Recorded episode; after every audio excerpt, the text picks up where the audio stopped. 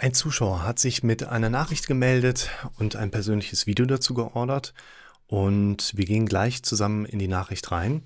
Wichtig hier, das gilt für euch alle als Zuschauer, das gilt aber auch für dich, lieber Zuschauer, der du das Video geordert hast.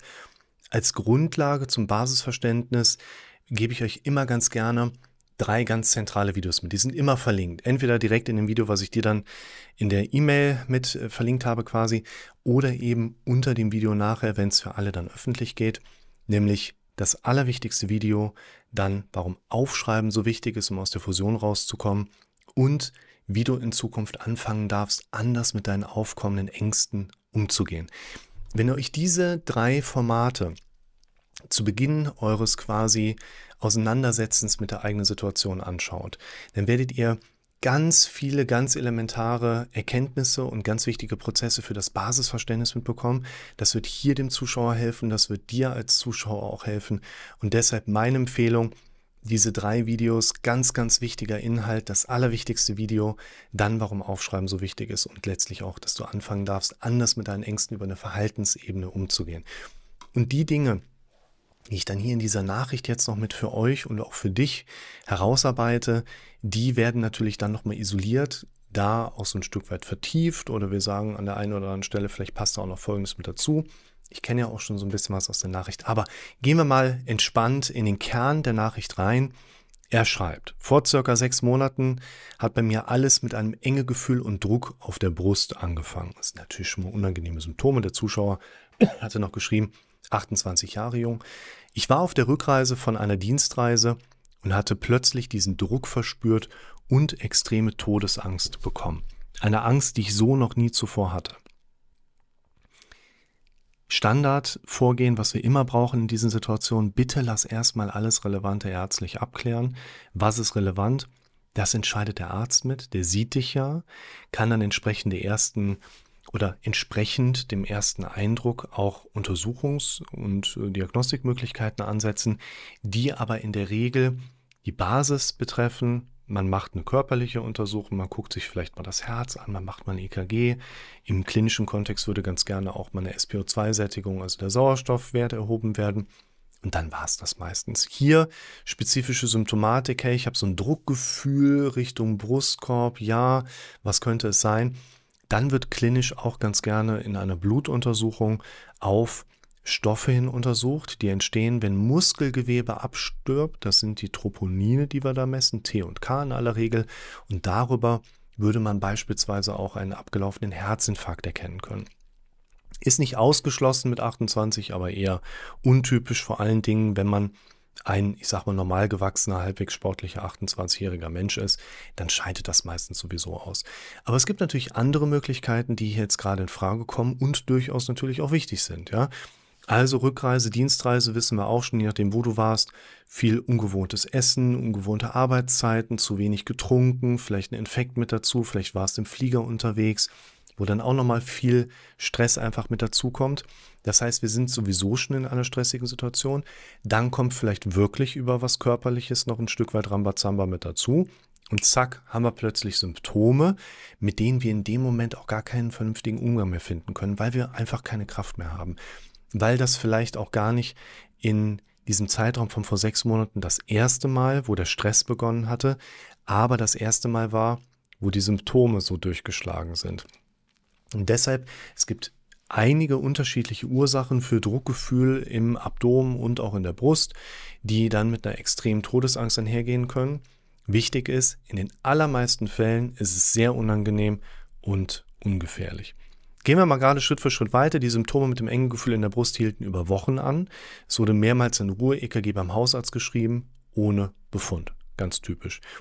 Druckgefühl in der Brust ist typischerweise auch etwas, was wir ganz gerne mit zum Beispiel Verdauungsstörungen assoziieren oder zum Beispiel auch einen Reflux mit im Blickfeld dann auch haben sollten. Das heißt, dass Magensäure vor allen Dingen nachts dann ganz gerne mal Richtung Speiseröhre wandern kann. Das würde weniger ein Druckgefühl machen, beschreiben die Patienten auch schon mal.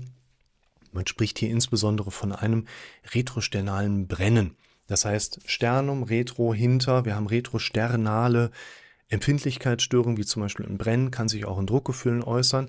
Aber auch hier wichtiger Punkt, so Sachen wie Röhmheld-Syndrom, ja, Druckgefühl in der Brust, Lageveränderung spielt vielleicht auch eine Rolle, dann kriegst du ja möglicherweise auch relativ schnell mit, dass diese Ängste wieder mit dazukommen. Und in dem allerwichtigsten Video beschreibe ich euch ja, dass unser Kopf irgendwann auch darauf trainiert ist, Symptome zu machen, weil unser Kopf vorher oft genug entsprechende Inhalte erlebt hatte, durchlebt hatte. Und in diesem Zusammenhang werdet ihr dann entsprechend auch mit der Zeit mitbekommen. Es reicht schon, morgens aufzuwachen, um an das Thema Druck im Brustraum zu denken. Dann merkt ihr auch, weil euer Kopf schon auf die Suche danach geht, naja, ist er denn vielleicht sogar schon da, das Druckgefühl in der Brust? Deshalb gerade hier eine Ergänzung, die ich euch in einem solchen Kontext ans Herz legen würde. Das Video zum Thema Darum denkst du oder suchst du dein Symptom. Darum denkst du an dein Symptom. Das verlinke ich mit dazu, solltet ihr euch mal anschauen. Und im nächsten Passus geht es darum, Mitte Juli kam ich dann mit dem RTW von der Arbeit ins Krankenhaus, da ich Herzstolpern, Luftnot und Herzrasen hatte. Darauf wurde ich kardiologisch komplett auf den Kopf gestellt. Ruhe-EKG, Langzeit-EKG, also Ruhe-EKG ist eigentlich eine Sache von Sekunden. Ja, man legt dich hin, ploppt einmal alle zwölf kanaligen Ableitungen drauf, dann guckt man sich mal so zwölf Sekunden an und dann sieht man ziemlich genau, was ist mit deinem Herzen los. Dadurch, dass du aber diese Beschwerden häufiger erlebst und keine klaren Zusammenhänge aufzeigen kannst, würde man sich über das Langzeit-EKG, hast du ja auch mit dazu geschrieben, natürlich eben auch anschauen, ob man mal eine Arrhythmie, eine Herzrhythmusstörung im weiteren Sinne irgendwo in deinem Alltag beobachten kann, die in diesen zwölf Sekunden typischerweise nicht unbedingt auftreten. Und dann hast du auch noch dazu geschrieben Herzecho, also dass man sich über Ultraschall das Herz einmal anschaut und Belastungs-EKG. Das sind typischerweise die Sachen, die macht alle auch der Hausarzt, die kann auch der Kardiologe machen. Und das reicht in aller Regel auch aus, sich das Herz wirklich sehr gut anzuschauen. Ne?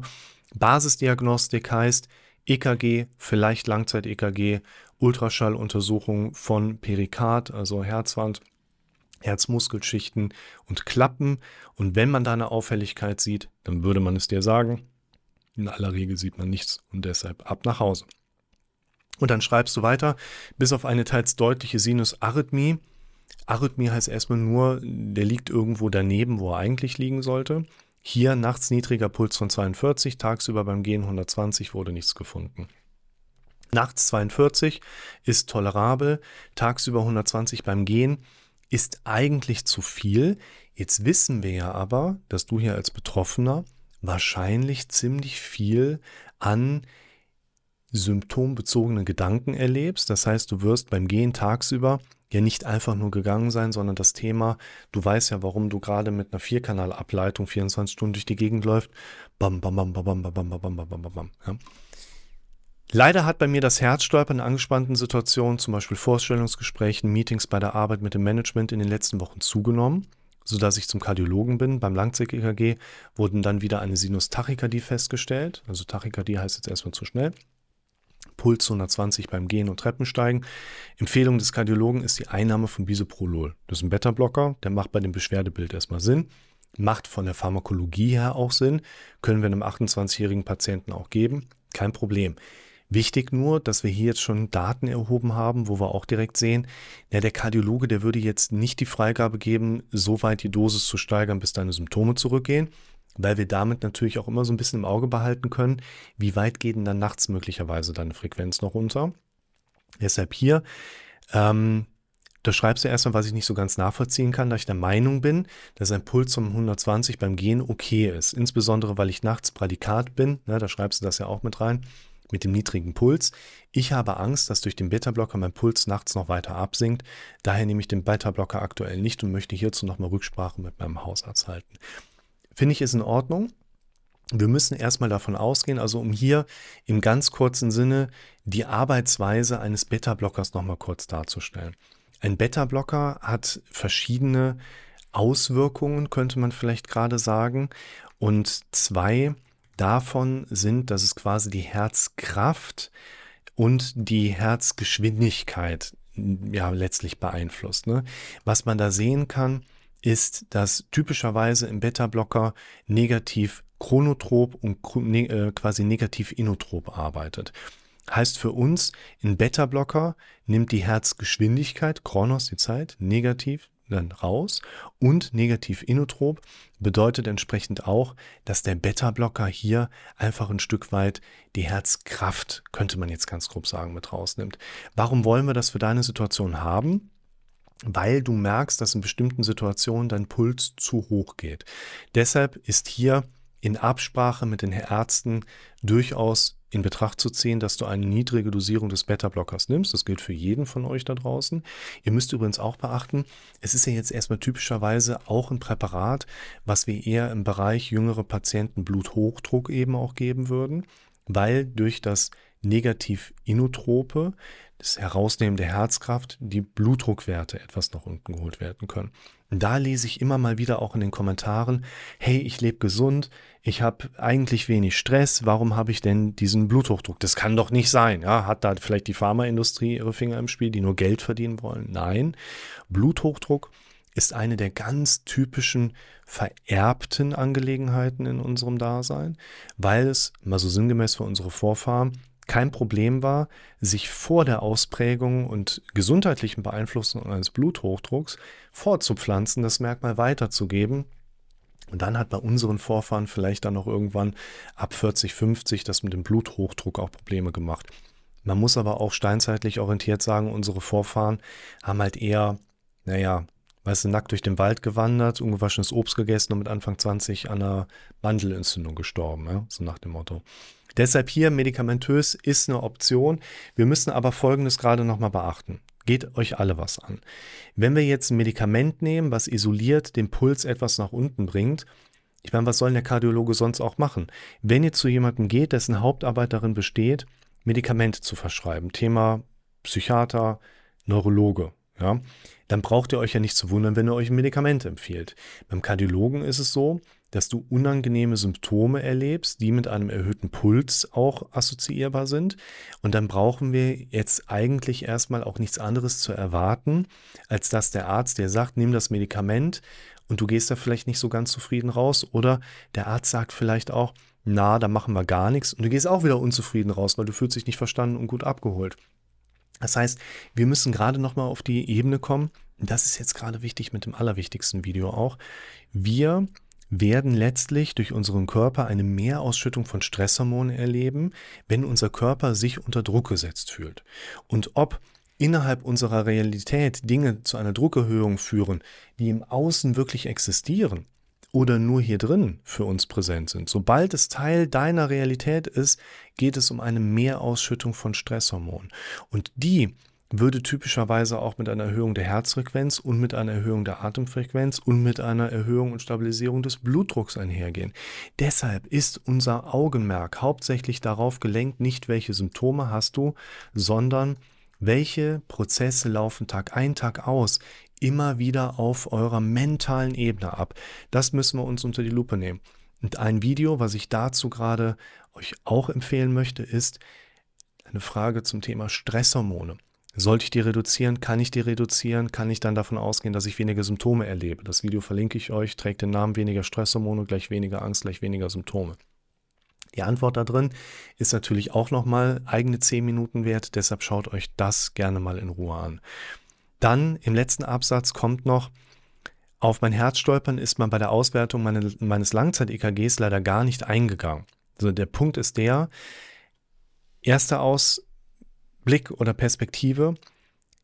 Du bist jetzt grundsätzlich erstmal für den Tag Daumen, für den Hausarzt und für den Kardiologen uninteressant, weil du Beschwerden und Symptome hast, die nicht wirklich auf eine behandelbare Erkrankung zurückzuführen sind und wir damit auch erstmal dich nicht wirklich als Patient dort sehen und man wird dich natürlich auch nochmal anhören, wenn du mit Problemen dort sitzt, aber mit der Zeit wird man immer zunehmend dir auch sagen, du, das ist psychisch, lass dich mal von jemand anderem behandeln.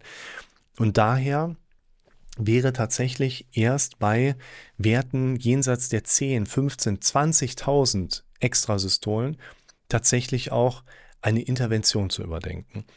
Dann muss man eben zweite Perspektive auch ganz wichtig auch beachten. Extrasystolen gehören zu einem normalen gesunden Herzschlag auch mit dazu.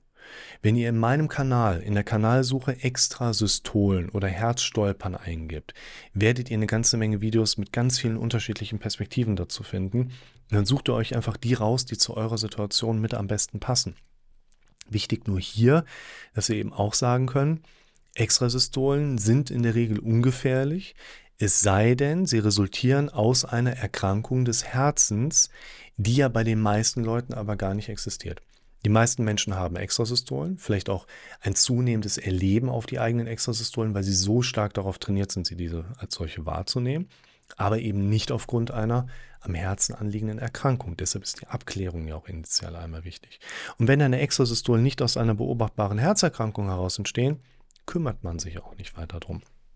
Deshalb ist hier ärztlich gesehen auch nichts falsch gelaufen und da um das nochmal so ein Stück weit zu vertiefen, noch eine Videoempfehlung zum Thema, wie entstehen eigentlich psychosomatische Beschwerden. Hier jetzt noch im Weiteren abschließend, das Herzstolpern, meistens in angespannten und Stresssituationen, fühlt sich an, als würde mir die Luft wegbleiben, dann folgt ein starker Schlag und dann wird mir im Gesicht warm. Das kann doch nicht einfach nur psychisch bedingt sein. Oder, was natürlich dafür spricht, ist, dass ich es meist nur empfinde, wenn ich aufgeregt bin. Leider belastet mich das Ganze so sehr, dass ich mich teilweise so reinsteigere und Angst und Panik bekomme und zum Teil Angst habe einzuschlafen, weil ich befürchte, in der Nacht zu sterben. Bitte lasst euch und vor allen Dingen du, dir lieber Zuschauer, hier gesagt sein, das ist ein Zustand, der ist sehr unangenehm, in der Regel vollkommen unspektakulär, was das Organische angeht und es kann alles in deinem Leben passieren, außer dass das wirklich passiert, was du befürchtest. Deshalb wir wollen nicht daran arbeiten, dass dein Herz andere Sachen macht. Wir wollen daran arbeiten, dass du deine Haltung dazu veränderst. Das ist für uns ganz wichtig. Denn hier muss man sagen, Herzstolpern, als ob es wegbleibt, mir die Luft wegbleibt, dann ein starker Schlag, dann wird mir warm im Gesicht. Das hört sich ganz typisch nach einem relativ harmlosen Rhythmusbild an, wo ein Herzschlag ausbleibt. Das kriegst du schon mit, weil du darauf trainiert bist. Die Aorta als großer Zuleitungsbogen in das Körpersystem leicht zusammenfällt, dein Herz ganz normal in den nächsten Herzschlag reingeht, die Aorta ein Stück weit aufdrängt sich, das erlebst du als Schlag bis unters Kinn. Du bist darauf trainiert, das extrem sofort mit einem hohen Alarmismus wahrzunehmen und zack, bist du ganz schnell in deiner Thematik und Symptomatik mit drin. Deshalb hier das, was du beschreibst, hört sich sehr unangenehm an, aber lass dir versichert sein, das habe ich jetzt schon von so vielen Leuten in genau dieser Art und Weise beschrieben können, plus, beschrieben kommen, plus es ist halt Common Sense in der Kardiologie. Das heißt, das, was du beschreibst, ist ein ganz typisches Phänomen, was man als Kardiologe jeden Tag mindestens einmal von irgendeinem Patienten hört. Das kannst du ja aber im Moment noch nicht wissen. Deshalb nimm mal meine Erklärung mit. Du bist kardiologisch gut abgeklärt. Wir brauchen nicht zu befürchten, dass du jetzt irgendwas verpasst, so nach dem Motto, ja. Und dass dich das belastet, keine Frage. Wir müssen aber nochmal zu dem Punkt, dass die meisten Symptome, die wir erleben, eigentlich nicht ein direktes Symptom sind, sondern eine unangenehme Sensation, die gepaart mit einer Bewertung das Symptom eskaliert. Das heißt, die Beschwerden, die du erlebst, kommen gar nicht so sehr daraus, was du spürst, sondern welche Bewertungen dein Kopf dir in Bezug auf deine Symptome gibt.